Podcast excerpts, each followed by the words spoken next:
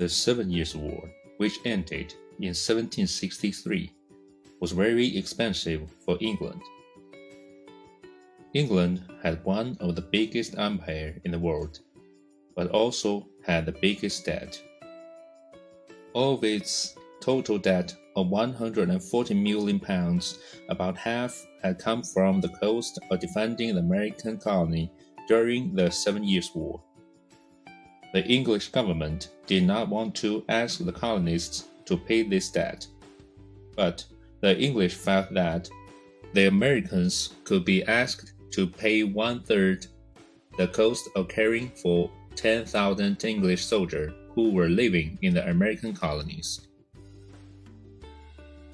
To make this money, the English began to tax the Americans.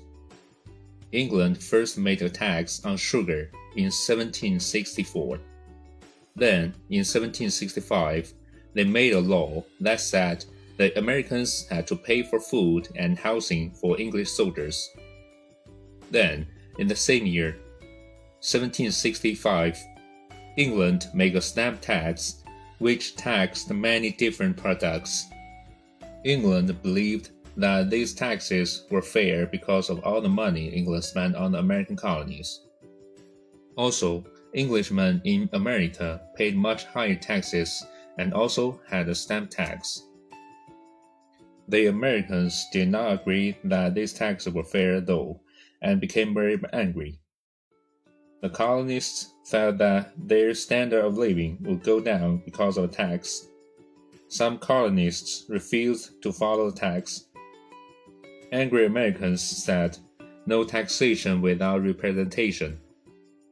The Americans were even angrier because they felt that the tax attacked their rights as Englishmen. This was because people who did not pay the sugar tax and the stamp tax were taken to a court of law, where they were guilty unless shown to be innocent. All Englishmen had always been innocent until shown to be guilty. And Americans and Englishmen felt these rights were some of the most important. Americans began to think that they were losing their rights and they fought back strongly. Many colonials did not really care about having self government. What the colonies really want was to return to the old time before the French and Native American War.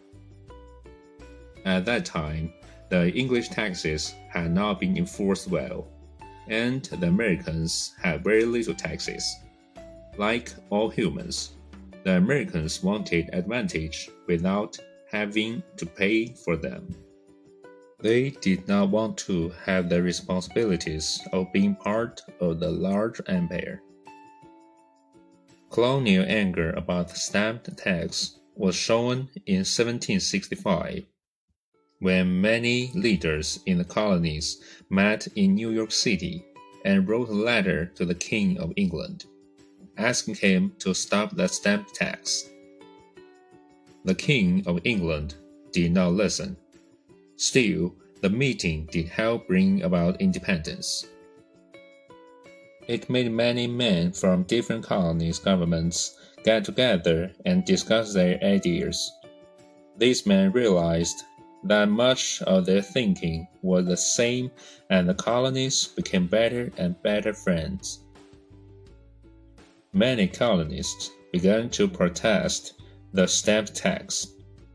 Groups of Americans called the Son of Liberty and Daughters of Liberty agreed not to buy any products from England.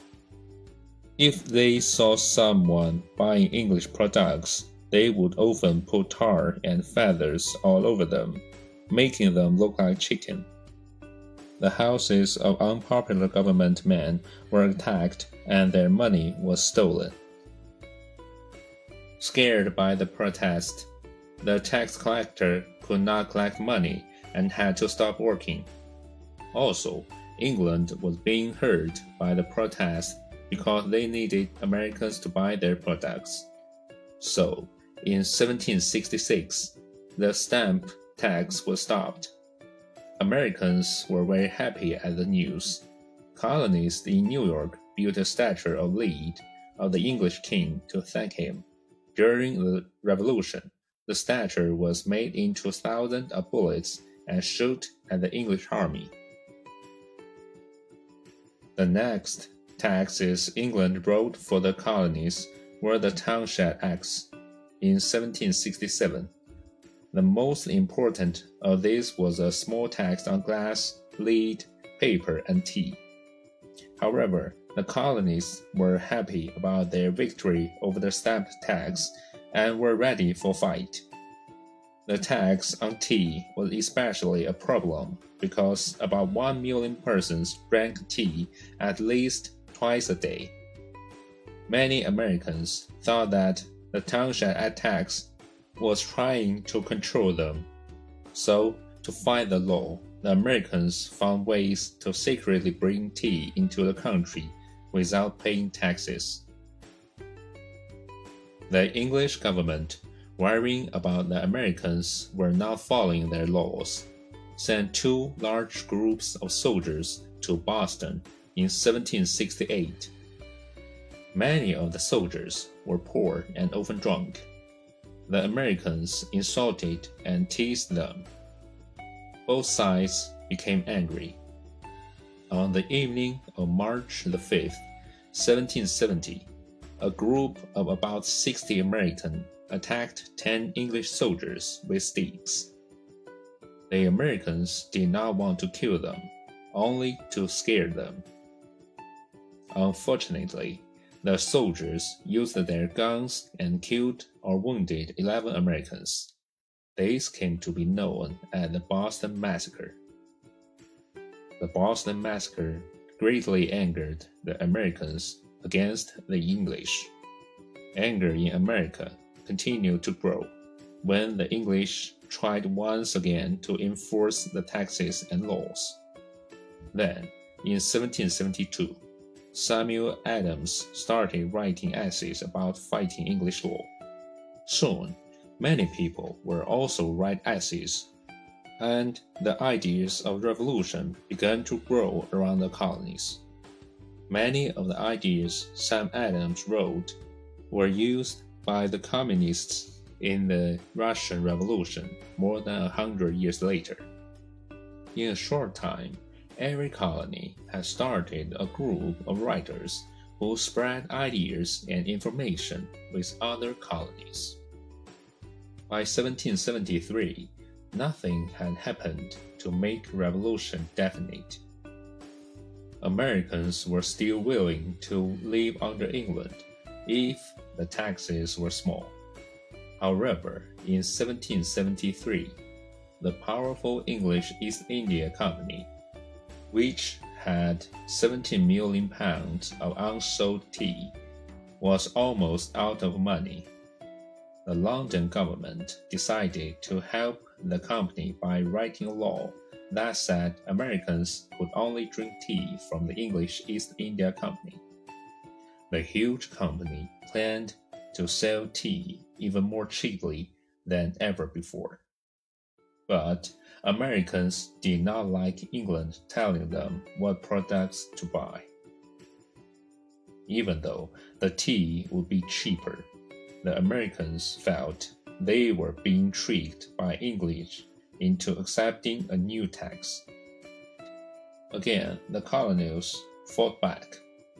None of the thousands of boxes of tea sent to America by the company reached the people buying it tea parties were held, in which Americans destroyed the tea sent from England. In Maryland, the tea and the boat were burned. In Boston, which had the most famous tea party of all, a band of white Americans were the clothing of Native Americans and jumped on the three tea ships on December the 16th, 1773. They destroyed 342 boxes of tea and dumped it into the water. Only the fish could drink that tea. The English were very angry. Even those English who were friends of America were very angry. Punishment was the only possible response.